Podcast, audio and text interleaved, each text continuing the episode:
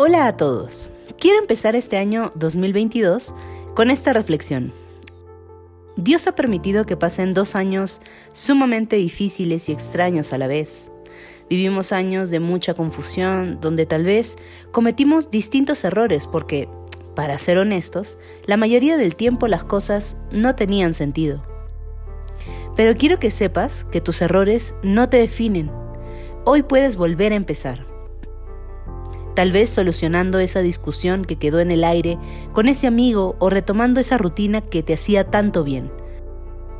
Quiero regalarte un verso bíblico que estoy segura puede animarte.